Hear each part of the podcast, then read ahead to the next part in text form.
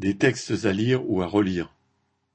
Les Palestiniens, histoire d'un peuple qui a Israël pour adversaire et les États arabes comme ennemis.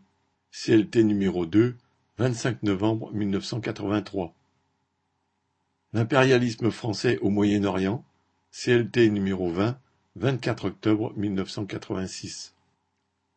Israël, comment le sionisme a produit l'extrême droite? CLT numéro 67, 2 février 1996. Israël-Palestine, comment l'impérialisme, en transformant un peuple en geôlier d'un autre, a poussé les deux dans une impasse tragique? CLT numéro 109, 1er février 2008. Moyen-Orient, la barbarie des djihadistes et celle de l'impérialisme. CLT numéro 137, 15 novembre 2014.